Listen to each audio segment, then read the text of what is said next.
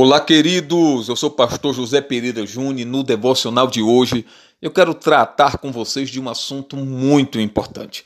Eu quero começar esse devocional fazendo a seguinte pergunta: Como andam as suas expectativas diante de tudo isso, diante dessa turbulência toda que o mundo tem enfrentado? Como andam suas expectativas? Uma nova semana está iniciando, na verdade já iniciou. E quando nós olhamos em volta, quando nós olhamos os noticiários, quando nós olhamos as notícias de um modo geral, às vezes chega até a assustar. E isso rouba de nós as expectativas. E vamos ser bem sinceros com nós mesmos, às vezes nós ficamos com medo. Às vezes ficamos inseguros.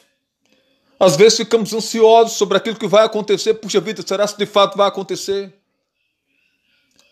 Por isso eu estou lhe perguntando como andam as suas expectativas acerca do futuro. Como está você com você mesmo, com seus próprios projetos? Ou você faz parte daquele time que diz: Eu não vejo nada de bom? Há inclusive um grupo de pessoas que dizem: Do jeito que está, vai ficar pior.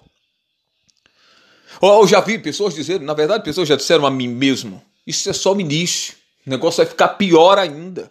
Ora, ele está expondo as suas próprias expectativas. A questão é: e você?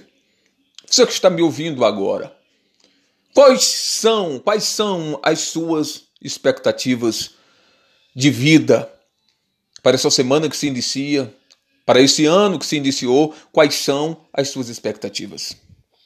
Eu quero lhe dizer, queridos, que o que determina as nossas expectativas é o quanto nós confiamos em Deus. A confiança em Deus faz com que algumas palavras sumam do nosso vocabulário e uma delas é a palavra impossível.